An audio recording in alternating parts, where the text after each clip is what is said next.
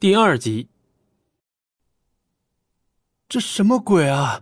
这点打击就自杀了，要不要这么脆弱啊？看着这模拟的人生，张璇一口老血堵在心里，差点没吐出来。真的是无语呀！不就是求爱不成吗？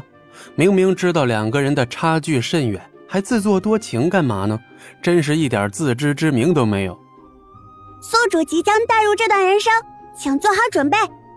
系统提示音适时响起，张轩连忙收拢自己的心神，然后眼前一黑，再次睁开双眼，他已经躺在了一间出租屋的床上。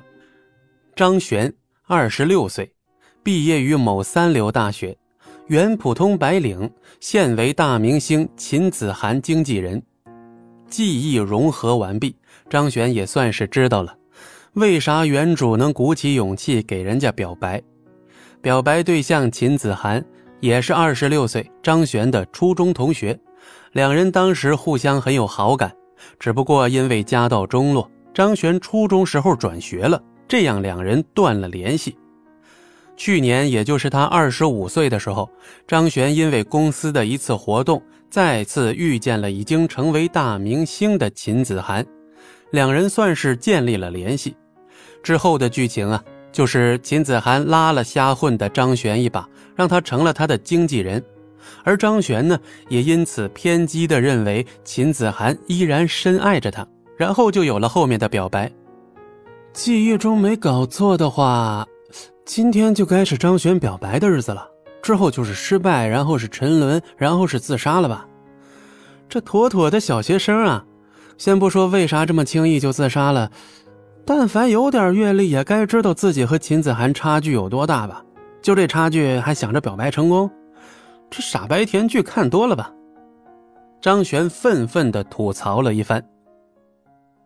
与此同时，魔都乔尔美食坊，张璇一脸无奈地坐在一处早已定下的座位旁。本来今天的表白他是不准备来的。毕竟早已经知道结局的他，哪里会想着来献丑、自讨没趣呢？可是张璇万万没想到，他还是低估了原主的执念。一股强大的执念驱使着他来到了这里，来到与原主预定好的告白地点。哎呀，该死的，这家伙怎么有这么强的执念啊？你喜欢丢脸，我可不喜欢啊！可惜呀，原主的执念不消散，他什么都干不了。不过呢，相比起原主突兀的告白，他还是有了一些准备。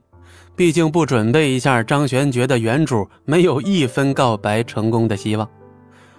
时间过得很快，约定时间到了，乔尔美食坊门口，长发飘飘、戴着墨镜和口罩的秦子涵走了进来。